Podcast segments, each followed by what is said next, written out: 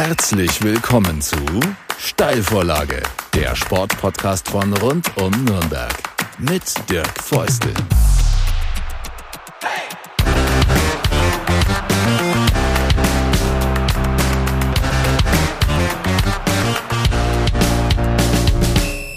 Herzlich willkommen zu einer neuen Folge der Steilausgabe und ich äh, freue mich ganz besonders auf meine Gästin heute. Das ist Julia Simic in Nürnberg und ich hoffe auch darüber hinaus bekannt als wirklich sehr, sehr gute Fußballerin. Schön, dass du da bist, Julia. Hallo. Erstmal, äh, geht's dir gut? Das ist ja in diesen Zeiten immer so eine Frage. Äh, es ist eine Floskel früher oft gewesen, aber jetzt lohnt es sich, glaube ich, schon. Genau, mittlerweile wartet man so eine Antwort ab, gell? Also nee, mir geht's sehr gut. Ich bin gesund, das ist ja das Allerwichtigste. Kurz vor der Impfung, das ist auch nicht ganz unwichtig, aber genau, vor allem erstmal wieder in der Heimat. Eine kleine Umstellung für mich, mich wieder so ans, an die deutschen Geflogenheiten und die deutsche Sprache auch zu gewöhnen. Aber ich glaube, einigermaßen für den Podcast müsste es noch funktionieren. Wer es jetzt vielleicht nicht gerade auf der Pfanne hat, du sagst wieder zurück in der Heimat. Vorher war deine Heimat zumindest ein Jahr lang äh, Mailand in der Lombardei. Äh, du warst da Spielerin beim AC bei Milan. Das kennt nur wirklich jeder. Ähm, was müssen wir uns darunter vorstellen? Also AC Milan ist, glaube ich, ich habe das jetzt nicht zahlenmäßig 100%ig im Kopf, aber es ist einer der äh, am titelreichsten Vereine, die es gibt auf dieser Welt. Ähnlich wie Real Madrid, wie Bayern München, Juventus Turin. Also äh, äh, x-mal Europapokal gewonnen, italienischer Meister, italienischer Pokalsieger. Da reden wir aber in der Regel über den Männerfußball logischerweise. Ähm, wie müssen wir uns so einen Club vorstellen, der ja auch letztendlich, wenn die letzten Jahre nicht so erfolgreich waren, zu den größten Clubs der Welt gehört? Genau, also das war auch mein Gefühl, als ich damals das Angebot bekam, dachte ich auch, wow, Mailand oder Milan verbindet man halt einfach mit so einer extrem erfolgreichen ähm, Historie an Titeln und an Spielern auch. Das waren ja unsere, unsere, sag ich jetzt mal, unsere Jugendidole. Das waren immer die FIFA Best, die da irgendwie gespielt haben. Und auch ich hatte als Kind ein Mailand-Trikot, deswegen das war für mich so, ja, viel Historie, viel Geschichte, viel Erfolg. Ähm, mittlerweile ist es natürlich nicht mehr ganz so der Fall. Also jetzt ist Mailand oder Milan, wie man jetzt sagt, in Italien immer noch eins der, einer der größten Vereine und der besten Clubs, aber eben nicht mehr Weltspitze, wie es vorher der Fall war. Aber klar, wenn man dann da hinkommt und alles hat irgendwie seine Geschichte und seine, ja, einfach, da steckt ganz viel Kultur drinnen und auch ganz viel Erfahrung in dem Club. Und dann gibt es das Männergelände, was ein bisschen außerhalb ist, als wo wir Frauen und die Jugend trainieren. Das heißt dann Milanello, das ist so der heilige Platz, da will es jeder Jugendspieler hinschaffen. Und ich hatte das Vergnügen, leider Gottes, weil ich ein bisschen verletzt hinkam, dass ich ab und zu dahin musste, um Leistungstests zu absolvieren. Also war ich ein paar Mal dort. Gibt auch sehr gutes Essen, sehr schöne Plätze. Ähm, das ist ja in Italien ist nicht so, ich war vorher in England, da gibt's überall gute Fußballplätze. In Italien muss man schon ein bisschen weiter gucken, um einen richtig guten Fußballplatz zu finden. Aber klar, der AC Mailand hat natürlich super Bedingungen. Wir Frauen waren, wie gesagt, mit der, mit der Jugend am, am Gelände. Das waren auch gute Bedingungen. Aber ja, die, die Männer haben da schon ein kleines Paradies. Das in England liegt, glaube ich, daran, dass sie einfach mehr Regen haben und deswegen sind die Plätze da grüner und wachsen vielleicht besser als im Trocknen. Ja, wobei die Sonne hat auch nicht immer geschienen. Also Mailand ist jetzt so vom, vom Wetter her klar, ein bisschen besser als äh, Deutschland, aber jetzt auch nicht ähm, absolutes Wetterparadies. Du hast Milanello angesprochen. Äh, ich bin zwei, drei Jahre älter als du und ich weiß äh, und kann mich erinnern, dass Milan in äh, den Ende der 80er, Anfang der 90er unter Trainer Arrigo Sacchi, der sagt dir bestimmt was, äh, ähm, eine seiner erfolgreichsten Phasen hatte und da waren die innovativ. Sie haben dieses sogenannte Milan Lab entwickelt, in dem quasi die Spieler, äh, es war so der, einer der ersten Vereine in Europa, die, die ganz genau darauf geachtet haben, wie gesund sind die Spieler, ähm, äh, werden ständig gecheckt und so weiter. Das, das war einer der ersten Clubs, vielleicht der erste, der das so gemacht hat. Wie innovativ ist Milan noch? Jetzt auch bei den Mädels, generell so als Club. Äh, hast du das Gefühl, die sind noch immer so am Puls der Zeit? Oder ist es so ein bisschen wie im Sport? Äh, das ist ein bisschen vielleicht nach unten gegangen in den letzten Jahren? Also ich kann es schlecht natürlich vergleichen mit den Jahren vorher. Was ich, wenn ich da ein bisschen ausholen kann, ich bin hingegangen, war verletzt, habe tatsächlich auch letztes Jahr schon über meinen Rücktritt nachgedacht und Mailand oder die Mailänder Ärzte, die Medical Area, hat mir versichert, dass sie mein Knie wieder hinbekommen. Und das war dann für mich auch so mehr oder weniger ein kleines Experiment. Also ich bin da jetzt nicht felsenfest davon ausgegangen, dass es wirklich nochmal klappt. Und das spricht dann natürlich im Endeffekt schon für die medizinische Abteilung, für die Facilities, die wir dort hatten, die Bedingungen, wirklich auch gute medizinische Bedingungen, gerade im Milanello, da gibt's halt jeden Test, jede Maschine, alles, was du dir eigentlich als Spieler wahrscheinlich oder als Mediziner wünscht, zumindest für deine Spieler. Äh, von daher gebe ich da ganz viel ab an und wirklich da auch gute Arbeit geleistet worden mit meinem Körper, mit meinem Knie und weiß es schon sehr, sehr zu schätzen. Und ich glaube, insgesamt, ja, sind da immer noch sehr, sehr gute Leute am Werk. Ähm, Italien gilt ja eh auch als viele gute Mediziner, gute Sportmedizin auch. Jetzt so was den Zeit, äh, oder den, ja, der, den Geist der Zeit angeht, da muss ich sagen, ist Italien noch so ein bisschen hinterher. Also gerade wenn man es vergleicht mit England, aber auch mit vielen Fußballzentren in Deutschland von Vereinen. Da glaube ich, ist Deutschland und England, Italien schon ein Stück voraus, was so das Moderne, das Professionelle, auch so das Neuartige angeht in Sachen Trainingsmethoden. Insgesamt zeigt sich das dann sicher auch in den Ergebnissen durch die verschiedenen Wettbewerbe hinweg. Da war Italien in den letzten 10, 15 Jahren einfach etwas schwächer als vorher. Und es ist sicher ein Grund, dass eben in manchen Bereichen eben vielleicht der Anschluss gefehlt hat, aber das kann sich immer wieder ändern. Das war in den Jahrzehnten davor, war mal Deutschland ein Stück hinterher, mal England, das ist immer wieder so in, in ähm, Wellenbewegungen. Eine Frage habe ich noch so zum Club als Ganzes. Der Name Maldini, äh, wie schwebt der in diesem Club? Also äh, das ist ja, äh, das sind ja Generationen. Ähm, da Paolo Maldini kennt jeder, der Vater, der auch Nationaltrainer war, war da. Jetzt ist quasi nächste Generation, spielt, glaube ich, in der, in der ersten Herrenmannschaft bei den Profis. Ähm, wie sehr schwebt dieser Name? Und Paolo Maldini ist, glaube ich, Sportdirektor bei Milan. Wie schwebt dieser Name über dem ganzen Verein? Ähm, ja, ist wie eine große Wolke, würde ich mal sagen. Also Maldini ist natürlich so, ja, der Geist des Vereins irgendwo. Also wie du es schon sagst, das Gute oder das Positive empfand ich dass er auch bei ganz vielen Heimspielen von uns da war. Also es war jetzt, ist ein sehr nahbarer Typ. Die Italiener sind ja eh auch Gentlemen und die sind da auch ähm, natürlich auch in ihrer Art jetzt vielleicht nicht so laut und offen, gerade eher wie wie es vielleicht wieder in anderen Kulturen der Fall ist, aber immer freundlich, immer für einen kleinen Plausch auf Italienisch natürlich äh, zu haben. Äh, es hat dann ein bisschen gedauert, bis man es dann auch selber mal sozusagen machen konnte, aber genau, also wirklich ganz große Nummer natürlich Maldini, aber wie gesagt auch jetzt total nahbar, kommt auch nach den Spielen dann mal zu uns auch und fragt nach und wie du sagst, der Sohn spielt jetzt auch gerade am Sprung in die erste Mannschaft und ich glaube so, ja, gibt auch ganz viele im Club, die schon jahrelang dort arbeiten. Das habe ich auch festgestellt. Das ist nicht so ein Kommen und Gehen, dass mal jemand irgendwie kurz zwei, drei Jahre Physio da ist und dann wieder geht oder auch die medizinischen Angestellten generell, auch die Trainer dort.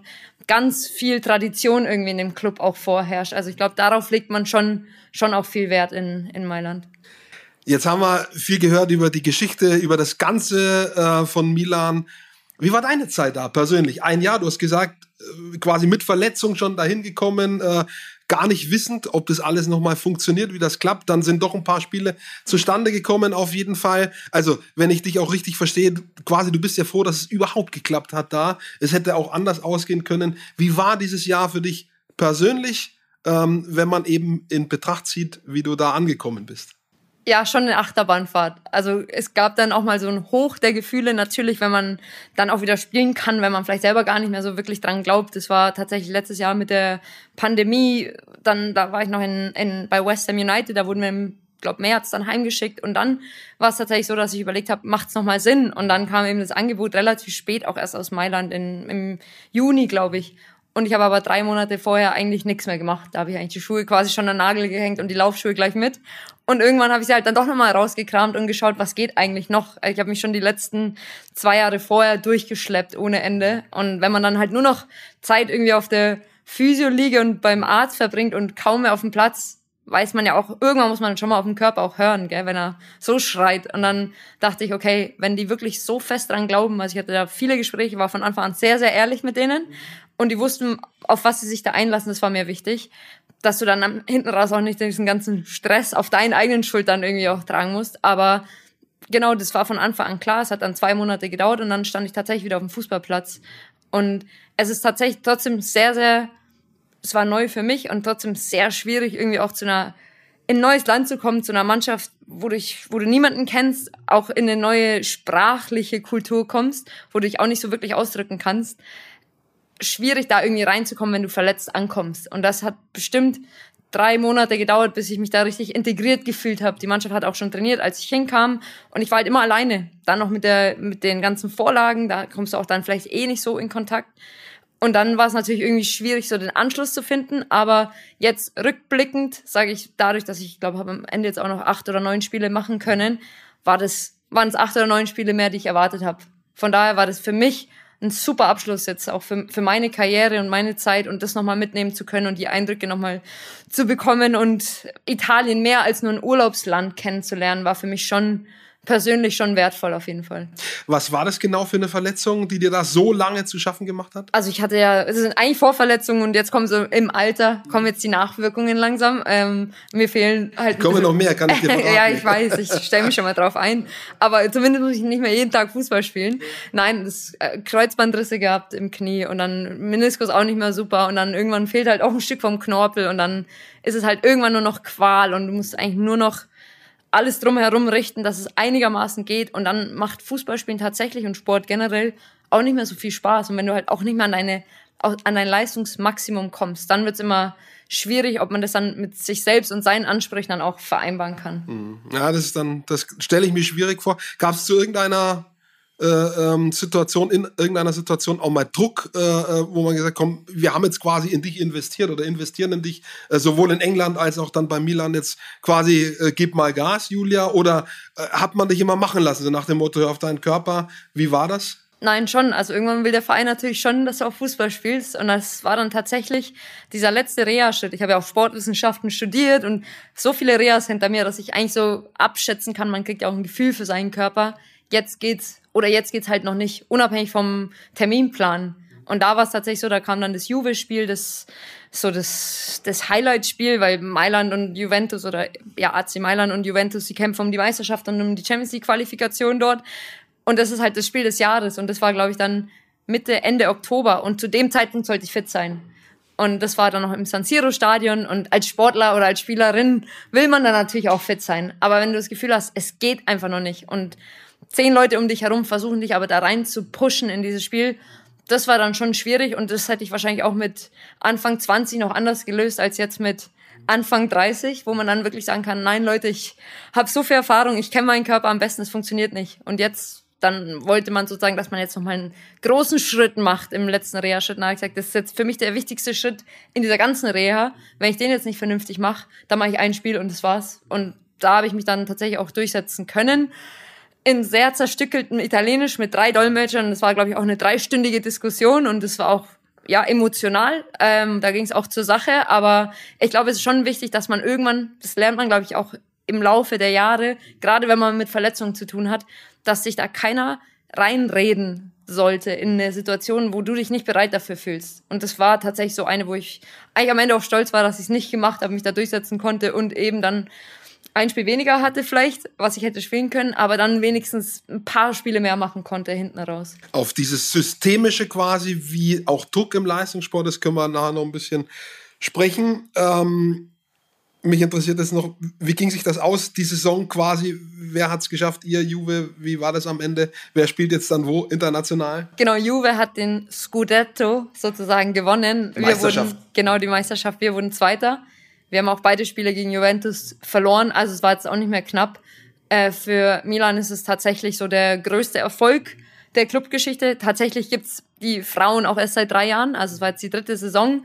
Und jetzt sozusagen die Champions League Qualifikation geschafft zu haben, war ein Riesenerfolg oder ist ein Riesenerfolg für den Club, der wirklich auch die Frauenabteilung sehr ernst nimmt. Also es ist jetzt nicht so, wir gliedern euch komplett aus und ihr lauft so ein bisschen nebenher. Wir hatten da wirklich, wir hatten zwei Ärzte, vier Physios, zwei Athletiktrainer, vier Trainer, ein Torwart. Also das ist so ein Stuff, das kennt man kaum aus dem Frauenfußball, gerade nicht in nicht professionellen Ligen. Und deswegen hat Italien ist da schon oder mit bestimmten Vereinen schon auf einem ja auf einem guten Weg auf jeden Fall, das zumindest ernsthaft anzugehen.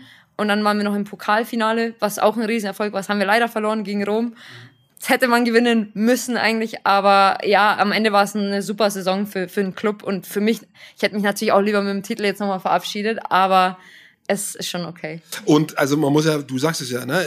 Es gibt's erst ein paar Jahre und dann äh, höre ich durch wie bei den Herren, Juve Milan, Milan Inter, nehme ich was machen die Inter Mädels, äh, sind die auch sozusagen auf, auf dem Weg empor, so wie ihr no, bei noch Milan? Nicht, nee, noch nicht, okay. Äh, also die Rossoneri sind sozusagen die guten mhm. Mailänder. Aber ah, dann gibt's okay. Fiorentina ist so ein traditioneller Frauenclub dort, der seit Jahren in der Champions League spielt. Und Sassuolo gibt's noch, die wohl noch ganz gut sind, aber ja, aber es ist schon immer so ein Ebenbild vom Männerverein, sagen wir mal. Also wenn es ein Extremerfolg ist, ist ja auch ähnlich in Deutschland und in anderen Ligen so, dass der dann natürlich so der Schritt, auch in die Frauen zu investieren, vielleicht ein bisschen leichter fällt oder ein bisschen kleiner ist als bei den Vereinen, die eh schon kämpfen. Jetzt habe ich Verwandtschaft in Mailand, in der Nähe von Mailand, kenne mich daher ein bisschen dort aus. Also ich weiß, auf dem Corso Buenos Aires kann man gut shoppen. Domplatz und äh, Galleria Vittorio Emanuele, wunderschön. Es gibt die Navili, das sind so Wasser, Wasserstraßen, äh, bisschen schon fast am Stadtrand. Äh, es gibt den Lago di Como, es gibt den Lago Maggiore, da, halbe Stunde von Mailand aus. Also, wenn man sich das so ungefähr vorstellen will, ist es so München, nur im Süden der Alpen. Das ist, sagen wir, relativ ähnlich. Ja? Man ist schnell in wunderschöner Natur, äh, man hat eine unglaublich spektakuläre Innenstadt, man hat aber auch, sagen wir mal, ein bisschen schmutzige Vororte. Ähm, was hattest du für einen persönlichen Eindruck von Mailand? Wie hast du dich da gefühlt außerhalb des Fußballplatzes? Und äh, ja, ich meine, was ging vielleicht auch gar nicht? Äh, wir hatten jetzt über ein Jahr lang Pandemie. Genau, also Mailand steht ja auch irgendwie für Kultur und diese ganzen schönen Plätze, die du ansprichst. Und klar, Shopping, irgendwie Fashion spielt da irgendwie auch eine Rolle. Aber das hat mir eigentlich so gefehlt, dass man wirklich ein bisschen mehr kulturell auch so von der Stadt irgendwie mitbekommt. Also du hast gerade die Umgebung angesprochen. Ich war auch so gut es ging mit der Pandemie ganz viel unterwegs, ganz viel so in diesen Umländern, an den schönen Orten, den Seen, auch an der Küste das ist schon, also da ist es schon einzigartig, was die Landschaft hergibt, muss man sagen. Mailand selbst, das muss ich aufpassen, wie ich es formuliere, aber hat mich fast ein bisschen enttäuscht. Ja. Eben, es gibt diese zwei, drei Plätze, die touristischen Plätze ja irgendwie auch, die schaut man sich an und dann hat mir so der nächste Schritt oder das nächste Level gefehlt. So, was macht man wirklich mal, wo ist so mein Rückzugsort, in welchem Park gehe ich gern, wo kann ich mich echt entspannen zum Beispiel. Ähm, das Mailänder Nachtleben habe ich jetzt zum Beispiel gar nicht kennengelernt, das gab's nicht. Aber so wirklich diese ruhigen, grünen Orte, die fehl fehlten mir komplett. Also da muss ich sagen, da ist München, bietet so ein bisschen mehr Lebensqualität auf jeden Fall. Ähm, es gab ein paar Mädels oder Freunde im Vorfeld, die gesagt haben, wow, Mailand ist meine Lieblingsstadt und das habe ich überhaupt nicht empfunden. Also so, ich fand schön aus London in eine kleinere Stadt zu kommen, auch mal einfach in die Stadt laufen zu können, irgendwo sein Auto abzustellen, einfach weiterzulaufen. Das war, das fand ich sehr angenehm und sehr entspannend. Aber so dieser, diese Hektik, Autofahren, ganz schlimm. Ich habe es ohne größere Schäden geschafft. Meine Nummernschilder sind ein bisschen zerdellt, aber so parkt man halt in Mailand. Aber so wirklich, so dieser Stress auf der Straße. Ich hatte dann auch ein Fahrrad dort. Da muss man wirklich aufpassen. Das ist einfach stressig. Mailand ist stressig, aber klar, es gibt Essen zum Beispiel auch preislich. Man kann wirklich für wenig Geld sehr, sehr gut essen und das überall. Und das so ein bisschen deutsche Vita habe ich schon auf jeden Fall mitbekommen und erlebt. Und ja, es war ein richtig, richtig schönes Jahr, aber ist jetzt nicht meine Lieblingsstadt.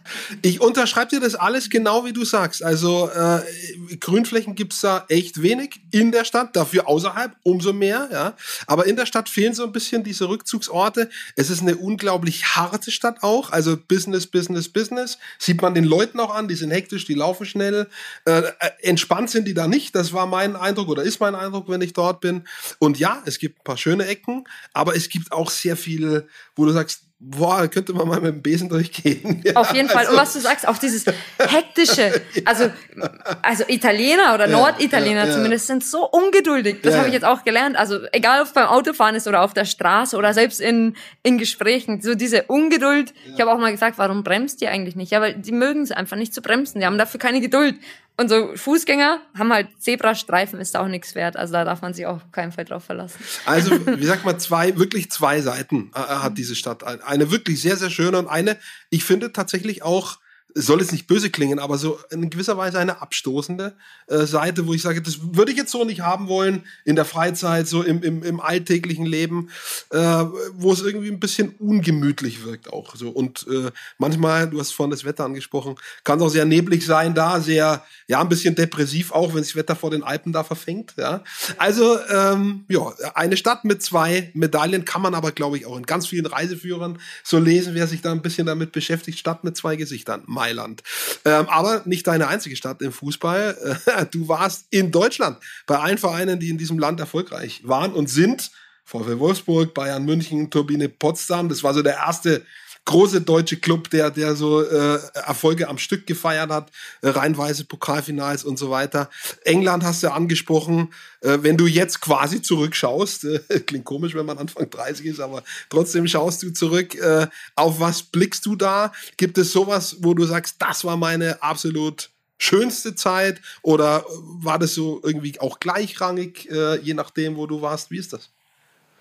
Ist immer schwierig, so eins rauszupicken. Also man irgendwie jedes, jede Station hatte sowas ganz Besonderes und auch immer eine negative Seite und immer eine positive Seite. Was ich wirklich bereue in meiner Karriere ist so dieses zu lange in Deutschland zu bleiben. Ich hätte wirklich, was ich, ich habe extrem viel über mich gelernt, habe mich, glaube ich, auch extrem entwickelt an diesem Zeitpunkt, an dem ich Deutschland verlassen habe.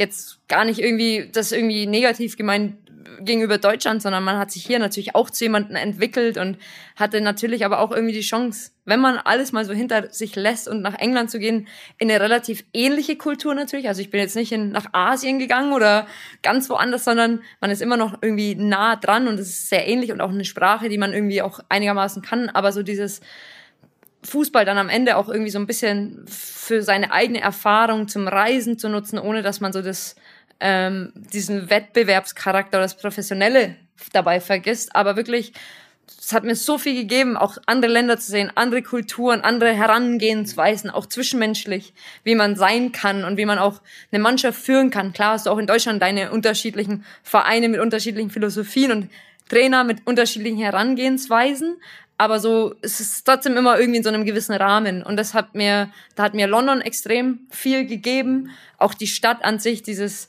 Netzwerk habe ich mir auch ein gutes Netzwerk irgendwie aufbauen können. Die Leute sind extrem offen auch extrem dran gewöhnt Ausländer in ihrer Stadt zu haben. Jetzt Mailand noch mal ganz anderes ganz anderes Pflaster. Ähm, war aber total wichtig, irgendwie mich noch, für mich nochmal irgendwie so als Lebenserfahrung, nochmal irgendwie auch von vorne anzufangen und sich irgendwie wieder durchbeißen zu müssen. Und so dieses, ich zum Beispiel weiß, ich kann in jede Stadt auf dieser Welt gehen und schaff's, kann mich da irgendwie einleben und integrieren und durchbeißen, ja, in gewisser Weise, aber auch glücklich werden. Ich glaube, das lernt man so, so ein bisschen dieses offene, dieses nicht so voreingenommene, auch so Kommunikation ist extrem wichtig, dass du auf Leute auch mal zugehen kannst. Das habe ich extrem gelernt, so durchs Reisen auf jeden Fall. Das hat in Deutschland angefangen. Du fängst ja doch auch immer wieder von vorne an, egal ob du von Bayern München nach Wolfsburg oder von Bayern München nach Potsdam wechselst, deinen Wohnort verlässt, neu einziehen musst, dich wieder irgendwie in einem neuen Umfeld zurechtfinden musst. Und so, aber trotzdem so auch dieses Soziale um die Mannschaft herum sich aufzubauen, das fiel mir mit jedem Schritt leichter. Und da habe ich auch gemerkt, es ist wichtig, dass man nicht nur die 20 Leute in der Mannschaft hat und sein Umfeld im Fußball, sondern dass man sich auch immer im, was eigenes, persönliches, soziales um den Fußball oder um diesen, ja, auch stressigen Sport irgendwie und Beruf in Anführungsstrichen aufzubauen. Das hat mir immer extrem viel geholfen und rückblickend, ja, habe ich unglaublich, war es eine unglaublich schöne Reise. Also ich könnte jetzt ewig noch weiter erzählen, aber einfach die Leute, die man getroffen hat, das ist wahrscheinlich so das, das Schönste dran, dass man mit so vielen Menschen in so vielen unterschiedlichen Städten und Ländern mittlerweile auch Kontakt haben kann und dass der Kontakt aber auch weiterhin ja aufrechterhalten bleibt. So wie du es erzählst, wollte ich fast mit dir tauschen, weil das irgendwie nach ganz äh, ganz coolen Erfahrungen klingt. Und klar waren sicherlich auch mal Tiefen dabei, äh, sportlich wie vielleicht persönlich, wo es mal ein paar Wochen vielleicht irgendwie nicht so äh, cool war. Aber insgesamt, wenn man draufschaut, war, du hast es gesagt, spannende Reise irgendwie, ne? Und, und am Ende überall was Gutes draus gezogen. Ähm, das als Gesamtbild. Wenn du sagst, sportlich, gibt's was, wo du sagst, sportlich, da war es am besten?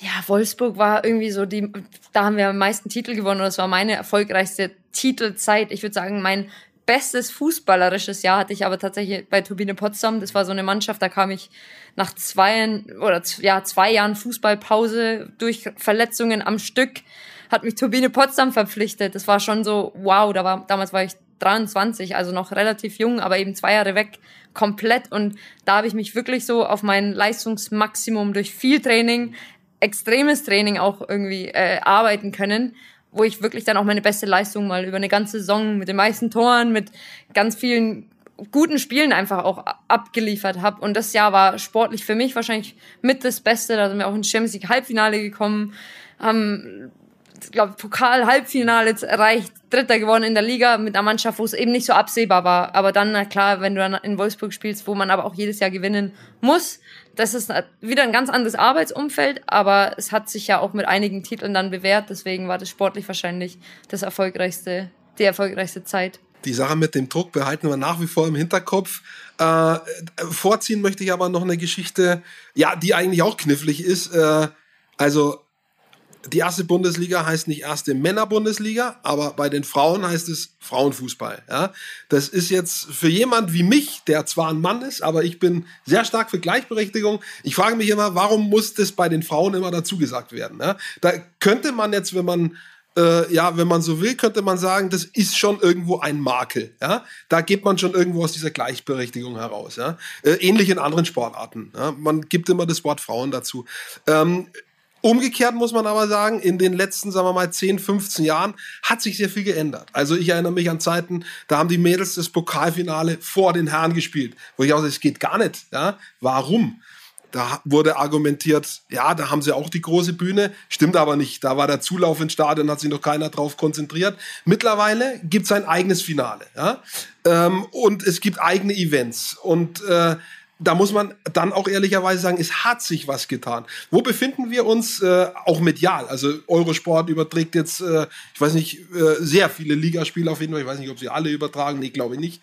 Ähm, aber auf, auf, wo, auf welchem Punkt befinden wir uns da auf dieser Reise Richtung Gleichberechtigung? Also das ist unglaublich schwer zu beantworten, weil da geht es auch um die Höhe der Gehälter, da geht es auch um Positionen in den, in den Managements, in den Vereinen. Wir haben das vorhin gerade, äh, Milan ist Maldini. Ja, welche Frau zum Beispiel ist da drin? Welche Frau ist bei Bayern München? Eine, ich habe jetzt gerade den Namen nicht auf der, auf der Kette, die wird tatsächlich versucht, jetzt so ein bisschen nach vorne zu äh, geschoben zu werden, quasi auch in die Öffentlichkeit, damit die Leute wissen, wir, da kümmert sich eine Frau drum, aber das ist im Vergleich zu den Herren viel, viel weniger. Also es ist schon noch viel zu tun, sehr viel. Naja, sehr, sehr viel. Du hast es ja schon gesagt, Frauenfußball an sich ist ja schon so ein eigener Name. Viele böse Zungen behaupten, es ist ja auch ein komplett anderer Sport.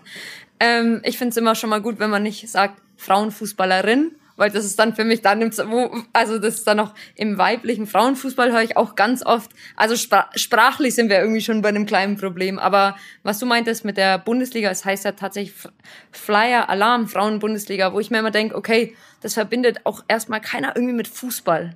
Ich finde es so wichtig, dass man irgendwie auch so diesen Fußballcharakter, diese Lust auf Fußball auch für die Medien irgendwie schüren kann. Und das ist auch schwierig natürlich, wenn man Mannschaften in der Liga hat, die man auch nicht direkt mit dem Fußball verbindet. Also gibt es in der Frauenbundesliga eben Mannschaften wie den SC Sand, die SG Essen Schönebeck.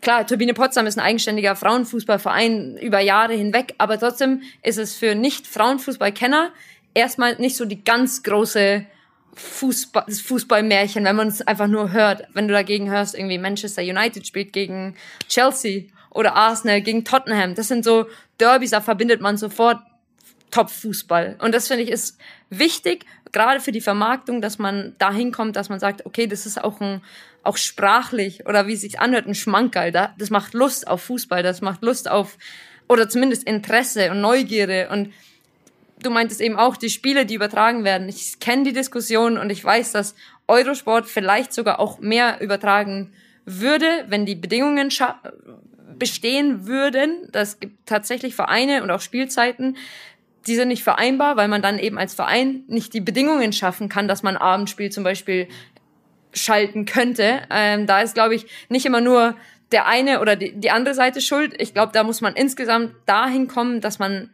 eine Lizenz hat, dass man bestimmte Dinge erfüllen muss, um auf dem Niveau spielen zu können. Fußball ist Volkssportart Nummer eins. Ich glaube, Frauenfußball tatsächlich auch im weiblichen ähm, Sport. Deswegen muss man auch dahin kommen, dass man einfach die Infrastruktur auf das Level hieft, was es auch einfach verdient hat.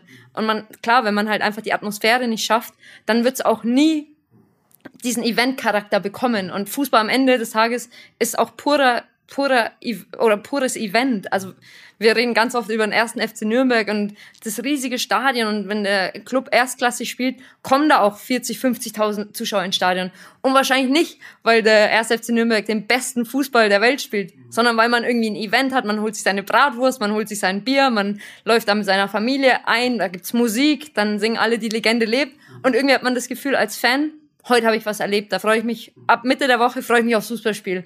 Aber wenn du halt weißt, am Wochenende gehe ich zu einem Fußballspiel, da gibt's nicht mal ein Dach, und da gibt's auch nichts zu trinken und zu essen. Vernünftig kann ich nicht zur Toilette gehen. Da stehst du noch ewig in der Schlange und dann regnet's vielleicht noch.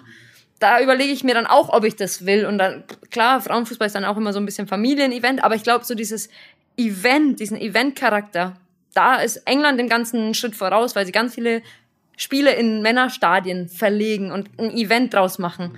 Und ich glaube, das muss man irgendwie auch bei aller sportlichen wie man sich sportlich einfach profilieren möchte, muss man aber auch sehen, okay, man schafft es aber medial wahrscheinlich nur wirklich in den Fokus, wenn man auch ein bisschen was bietet an Atmosphäre und eben Event und ein bisschen, ja, einfach Atmosphäre um das Spiel herum. Das Spiel allein wird wahrscheinlich nie so gut werden, dass Millionen von Menschen drauf warten, das anschauen zu können. Im Moment zumindest nicht, sondern einfach, dass man weiß, okay, Frauenfußball steht eben auch für solche Dinge und man ist den Spielerinnen extrem nah. Man kann nach dem Spiel ein Autogramm bekommen und man kann auch mal mit denen sprechen.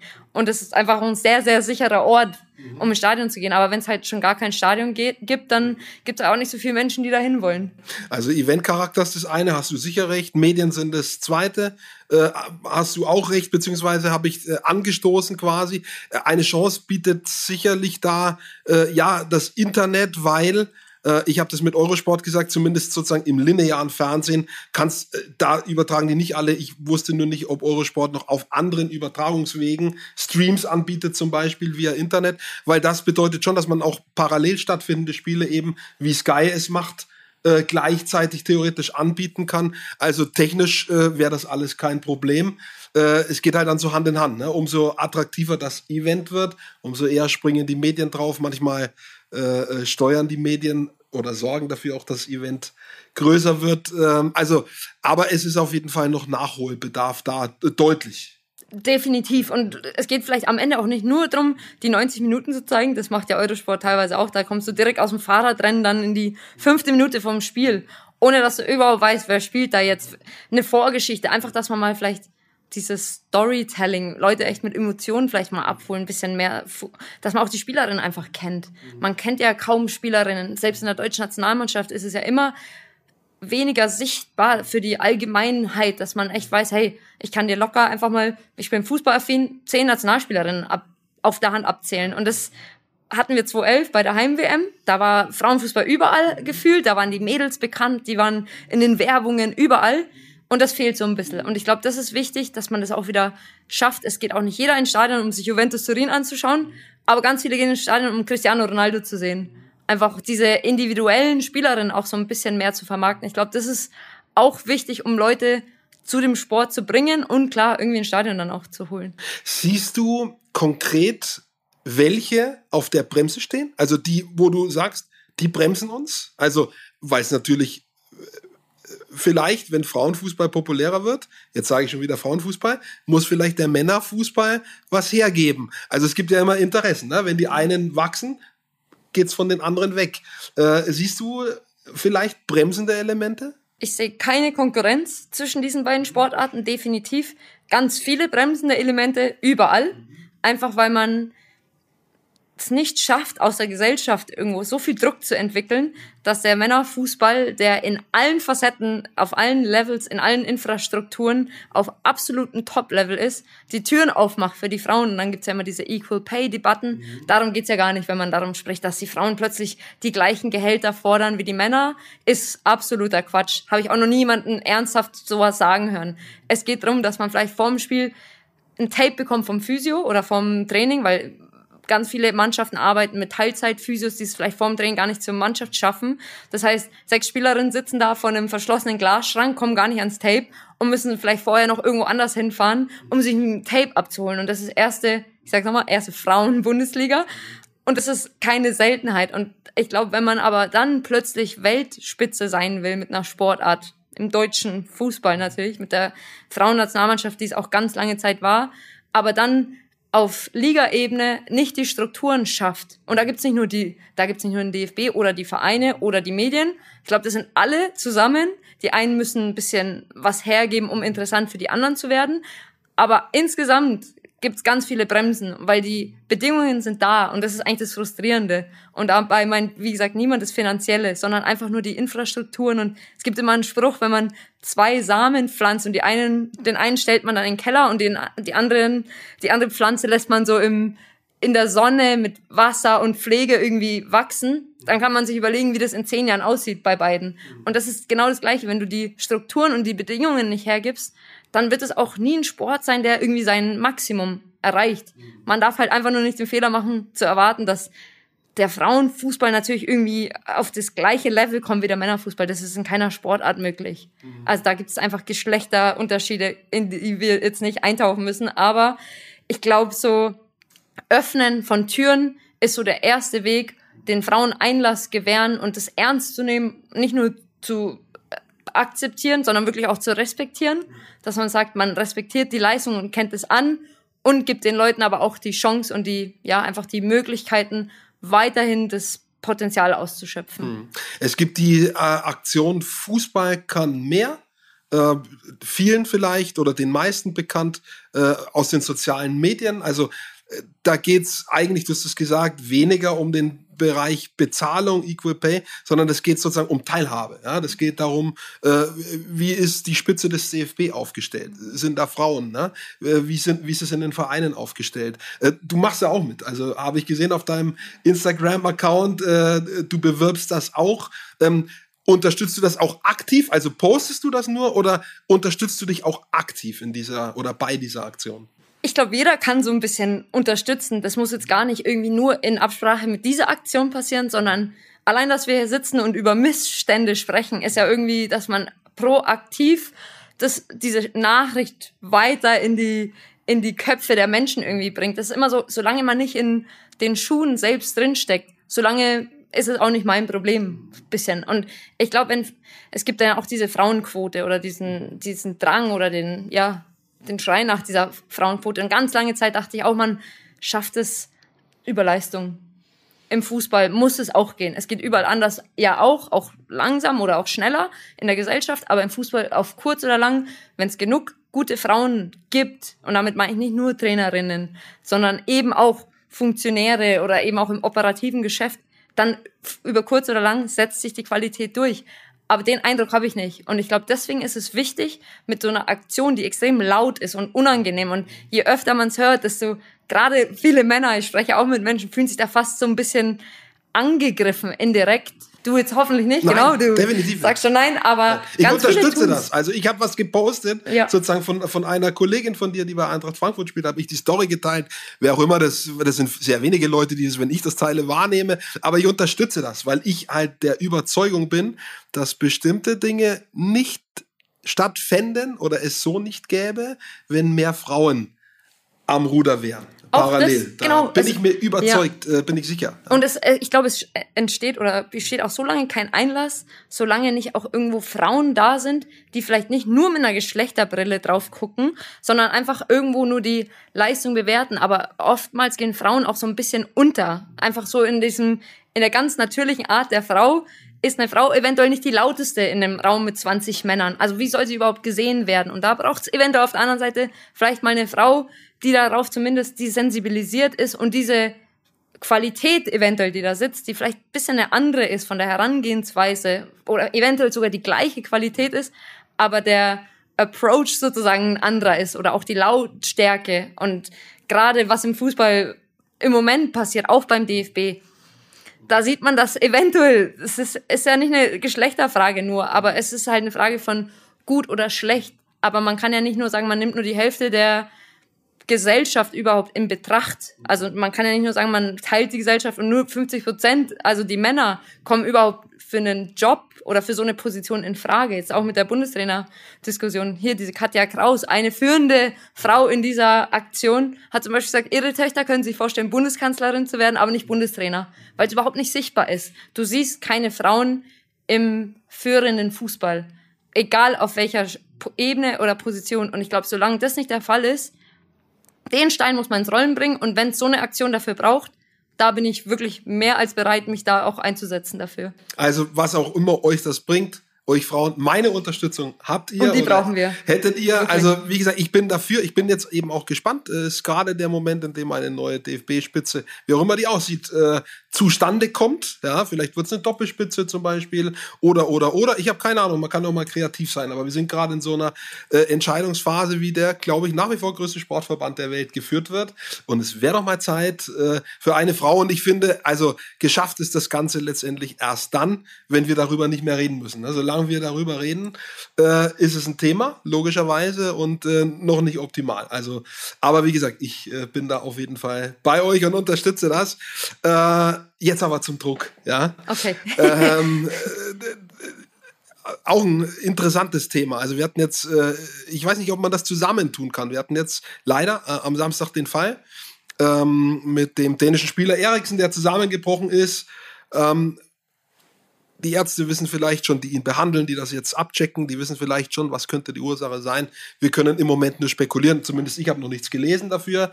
Fakt ist, dass ein Profisportler, eine Profisportlerin nach meiner Beobachtung immer an der Grenze ist. Ja, es gibt in Anführungsstrichen viel Freizeit, ähm, aber man gibt auf deinen Körper, auch auf deinen, egal ob Frau oder Mann, immer wieder einen Reiz, obwohl er noch nicht komplett erholt ist. Ja? Das heißt, ihr seid äh, äh, sozusagen physisch immer an, an, an der Belastungsgrenze, ihr kommt nie ganz runter. Äh, sehe ich, interpretiere ich das richtig als Beobachter? Stimmt das so oder stimmt das nicht? Doch, stimmt, auf jeden Fall. Den Bogen zu spannen zu so einer Geschichte, das ist natürlich sehr spekulativ. Genau. Richtig, absolut. Das ist absolut, absolut. Ähm, natürlich irgendwie hergeholt von weitem, ja, aber ja, ja da gebe ich dir sicher recht. Und deswegen ist halt die Spanne natürlich irgendwo auch begrenzt, wie lange man wirklich auf ganz hohem Niveau auch wirklich spielen kann. Und es gibt ja tatsächlich selbst Bundesligaspieler, Nationalspieler haben ja trotzdem noch mal ihre beste Zeit in dieser ganzen Zeitspanne. Also es ist ja nicht so, dass man 10, 12, 15 Jahre, wenn man nicht vielleicht Philipp Lahm ist oder einige wenige Ausnahmen, in so einer langen Spanne Topleistung ab, abliefern kann. Und das ist schon natürlich eine Sache von extrem vielen Reizen, extrem wenig Pause und Fußball, oft gibt's ja andere Sportarten, Eishockey oder die Handballer, Basketballer, die ja in einem viel kürzeren Rahmen öfter spielen, aber mit anderen Gegebenheiten. Also so dieses Fußballspiel an sich fordert physisch natürlich extrem viel vom Körper, die ganzen Drehbewegungen, die langen Distanzen, das Abstoppen, das spürst du auf frühere oder längere Zeit eben deutlich.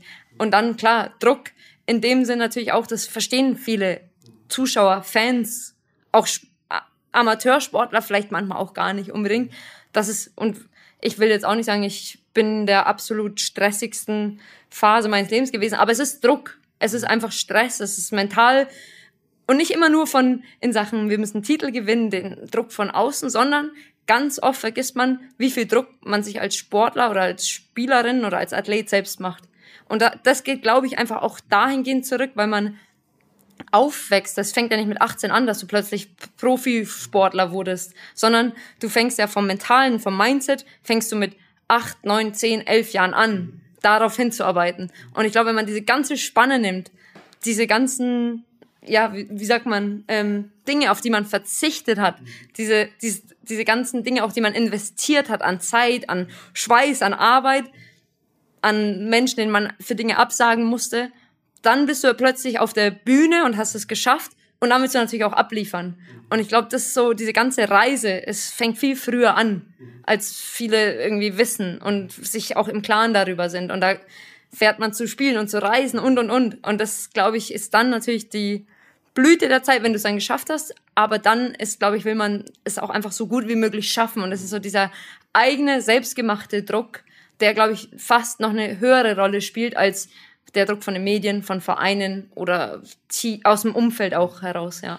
Und der, sagen wir mal, die, das Higher and Fire, der Leistungsdruck ist ja auch hoch, denn wenn du jetzt nicht gut spielst äh, oder eine andere Spielerin, ein anderer Spieler die Tore nicht macht oder die Tore nicht verhindert als Torhüter, dann spielt ein anderer. Ja? Also oder eine andere. Das geht dann auch ganz schnell. Und äh, wenn man sozusagen über ein Jahr nicht zufrieden ist mit der Performance, dann wird halt der dann wirst du verkauft. Also das ist schon äh, es gibt immer mal wieder so den Begriff, das ist so moderner Sklavenhandel, aber äh, das, das will ich jetzt nicht sagen, äh, aber es ist sehr viel Druck da, Leistung zu bringen, sportartenübergreifend. Das ist jetzt nicht nur äh, im Fußball, sondern das ist auch in Einzelsportarten. Wir haben den Djokovic gesehen nach dem Spiel gegen, äh, äh gegen den Italiener, jetzt mal gerade der Name, heute habe ich ein Namenproblem, äh, äh, Berrettini. Ähm, und was da aus dem rauskommt, was auch immer, ich weiß gar nicht, äh, vielleicht hast du verstanden, äh, was er sagt, weil Serbisch ist deiner Sprache. ich spreche leider meine eigene Sprache nicht. Okay, okay. ich trage nur den Namen. Dann kannst du da auch keine Klärung herbeiführen. Ich hatte es gehofft, nein, Quatsch. ähm, aber äh, also hab mir gesehen, was da in so, in so einem Sportler äh, äh, brodelt, ja. Äh, und natürlich, wie gesagt, es gibt schon immer jeden Tag auch relativ lange Erholungsphasen, aber was da alles zusammenwirkt, das finde ich schon krass. Und ähm, du hast recht, das, die, ich wollte den Zusammenhang nicht mit Eriksen darstellen.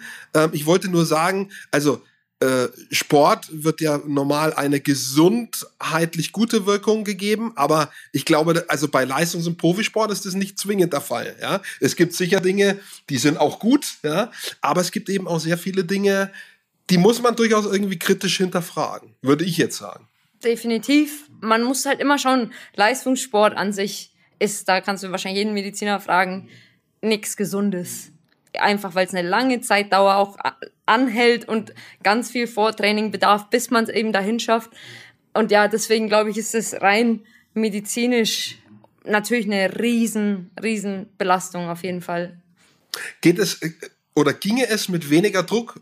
Du hast sehr viel genügend Erfahrung. Ginge es mit weniger Druck? Würde, also würde das System Leistungssport, in deinem Fall Fußball, funktionieren mit weniger Druck oder wäre es dann auch irgendwo beliebig. Das ist ja der Grad, auf den man geht. Genau, ich glaube, Druck ist halt total individuell, auch subjektiv. Also jeder, es gibt ja zum Beispiel Spieler wie einen Toni Kroos, der sagt ja auch selber, er empfindet nicht diesen Druck, er findet, empfindet es nicht als großen Stress, weil für ihn ist wichtig, dass er eine gesunde, gesunde Familie hat und weiß, da ist er sicher, das ist seine Comfortzone und da alles andere ist einfach nur, er gibt sein Bestes und mehr kann er nicht machen. Und das finde ich eine ganz gesunde Herangehensweise, dass du einfach sagst, ich kann an diesem Tag nur das leisten, was an diesem Tag möglich ist und das versuche ich zu machen. Und da versuche ich alles rauszuholen und immer mehr zu wollen und immer in neue sozusagen Ebenen reinzustoßen. Ich glaube, das ist eher das immer besser sein zu wollen, sich zu vergleichen. Auch was du sagst, so für, keine Ahnung, neue Verträge zu spielen. Man hat im Frauenfußball zum Beispiel ganz oft kurz, ja, dann Jahresverträge, die man unterschreibt. Da geht's in jeder Saison darum, sich wieder für einen neuen Vertrag zu empfehlen. Und das macht es eigentlich mit einem. Und ich glaube, was ich immer auch jungen Mädels oder Mitspielerinnen, die vielleicht auch jünger sind, so ein bisschen an die Hand geben wollte und will, ist, du musst es auch genießen. Weil am Ende des Tages ist Fußball Spaß und ein Spiel. Und du bist hier, weil du mit acht, sieben, sechs Jahren für dich entschieden hast, das ist mein Sport und das macht mir Spaß.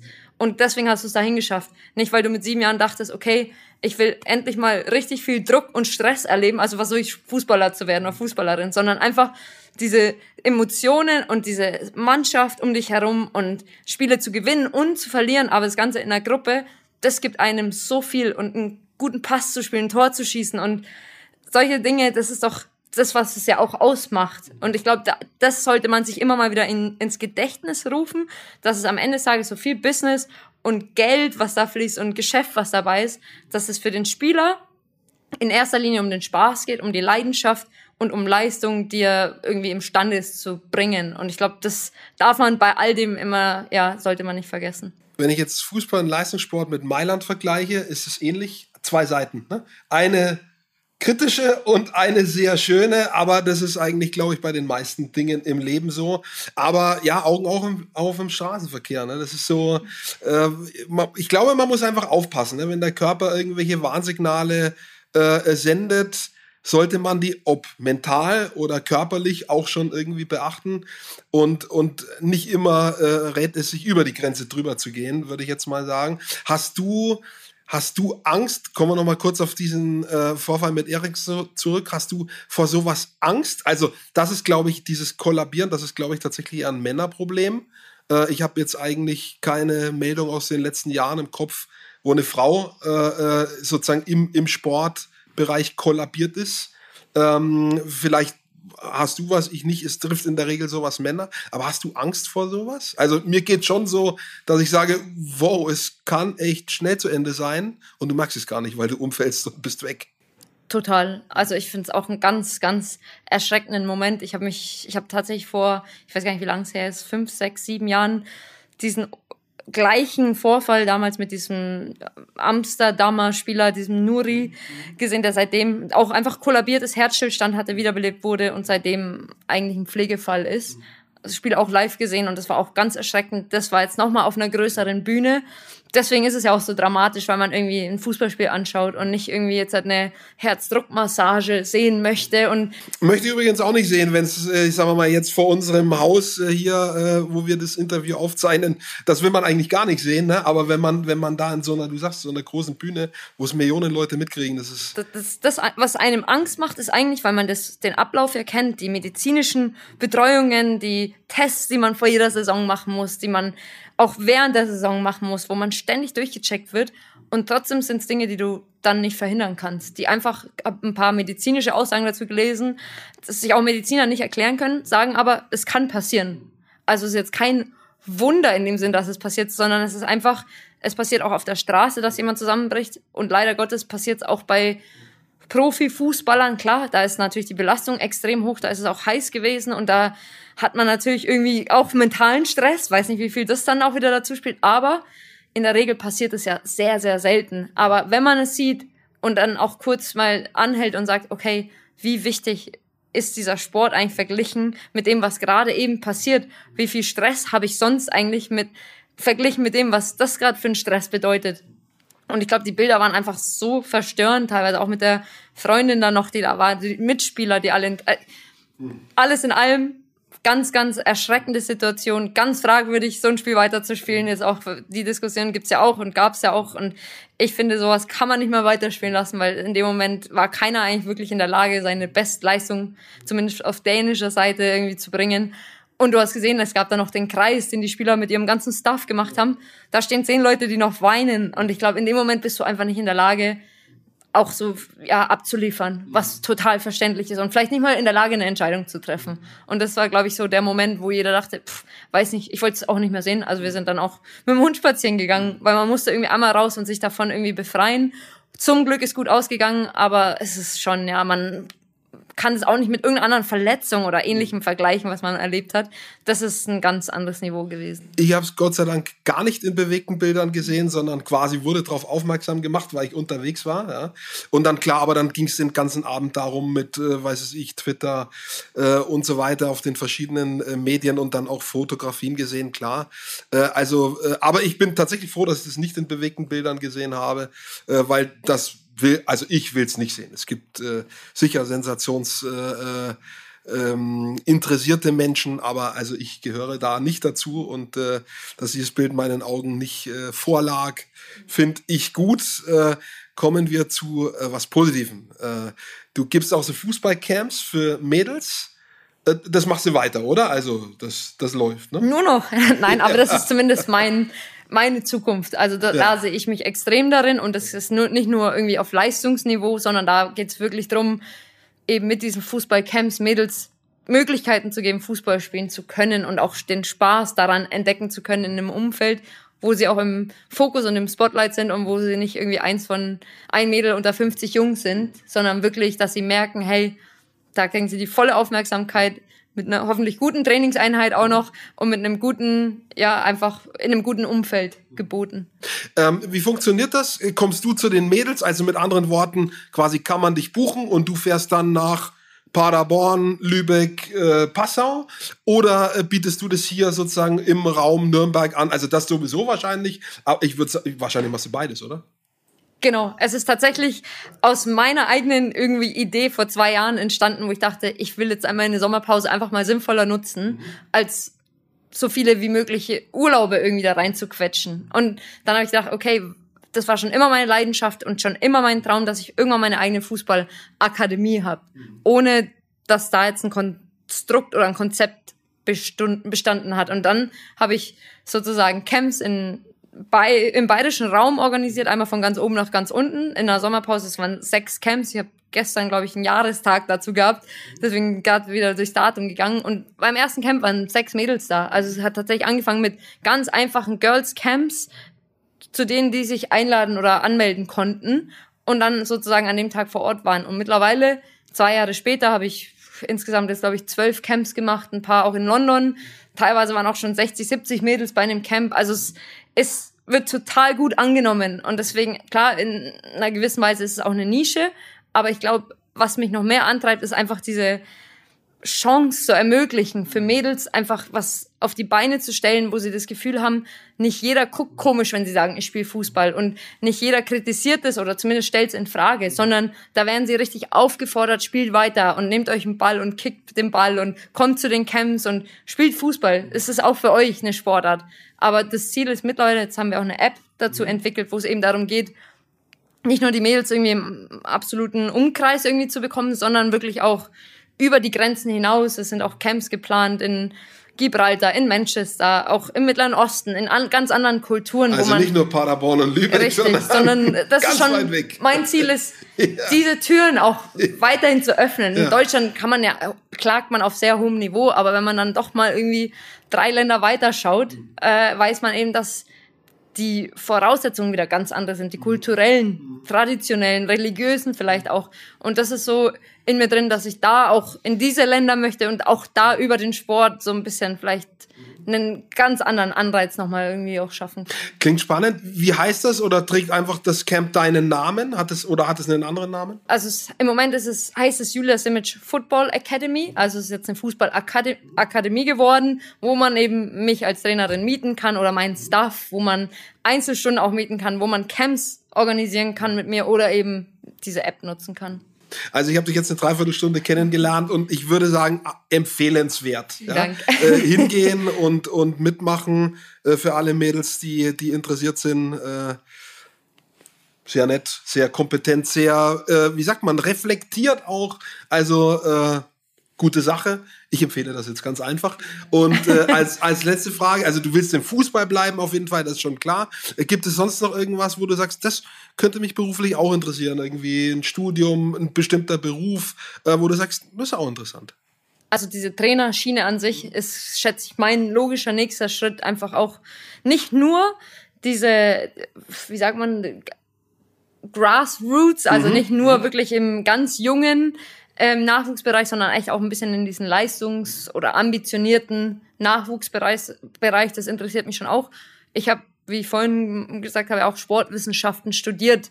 In erster Linie auch deswegen, weil ich mir einfach auch so oft selber Verletzungen zugezogen habe. Und meine Masterarbeit ging auch eben um Kreuzbandverletzungen im Frauenfußball, was auch ein ganz, ganz verrücktes Thema ist, weil es einfach ständig passiert und einfach das Risiko ist neunmal höher als bei Männern, was natürlich irgendwo auch ein Gebiet ist, was es zu erforschen gilt und wo es, wo man ansetzen muss. Und das ist auch wieder was, wo ich sage, für irgendwas muss es gut sein, dass ich so oft verletzt war und so lange nicht Fußball spielen konnte. Und wenn es dafür geeignet ist, dass vielleicht andere junge Mädels davor irgendwann mal geschützt werden können oder besser geschützt werden können. Das ist noch was, wo ich mich auch sehe. Und dann gibt's noch eine Sache, die wir aktuell machen mit zwei anderen Spielerinnen. Eine heißt Lina Magul, die bei Bayern München spielt, eine Laura Vetterlein, mit der ich bei West Ham United gespielt habe. Wir alle drei sind bei so einem Startup in München, das B42 heißt. Und mittlerweile, da geht's um Fitness-Apps für Amateur, Amateursportler. Und daraus haben wir jetzt so einen, unseren eigenen Zweig gegründet, Play for Her, wo es eben auch darum geht, aktuell ist es eine Instagram-Seite, also einfach mal vorbeischauen bei Play for Her, wo es darum geht, Wissen, Erfahrung, Stories, jungen Mädels, älteren Mädels, aber auch Fußballerinnen, Leuten, die im Frauenfußball interessiert oder aktiv sind, mit an die Hand zu geben, um Ernährungsthemen, Mindset-Themen, Trainingsthemen irgendwie besser fundierter aufarbeiten zu können und behandeln zu können und das halt auf eine relativ entspannte, interaktive Art und Weise. Also es geht eigentlich darum, irgendwie Erfahrungen weiterzugeben, die ich in den letzten Jahren gemacht habe. Und da können hoffentlich viele oder profitieren hoffentlich viele davon. Ich fand es jetzt sehr spannend. Ich könnte wie immer äh, ganz lange noch weitermachen. Ich hätte noch sehr viele Fragen, aber ich werde auch immer ermahnt, dann so nicht zu lange. Äh, vielleicht haben wir noch mal eine zweite Halbzeit, ja, nächstes Jahr zum Beispiel. Äh, äh wann immer. Also von mir aus gerne. Mir hat Spaß gemacht. Äh, war, wie gesagt, ja. total interessant. Hört sich auch nach einem schönen fließenden Übergang jetzt in das Leben nach der Profikarriere an. Also du musst jetzt nicht nachdenken, sondern du hast offensichtlich schon nachgedacht und schon ein paar Sachen gefunden, irgendwie, die dir Spaß machen die du machen willst. Äh, ich drücke die Daumen dabei. Vielen Dank. Und äh, bleib verletzungsfrei und gesund. Danke, ja. Julia Simic, fürs Dasein. Steilvorlage gibt's wieder in einer Woche. Und ich äh, freue mich, wenn mindestens genauso viele dabei sind wie heute. Vielleicht sogar ein bisschen mehr. Wird schwer. Aber viel Absolut Glück. richtig. Bis zum nächsten Mal. Danke an alle und wenn es euch gefallen hat, hinterlasst uns euer Abo. Servus. Servus.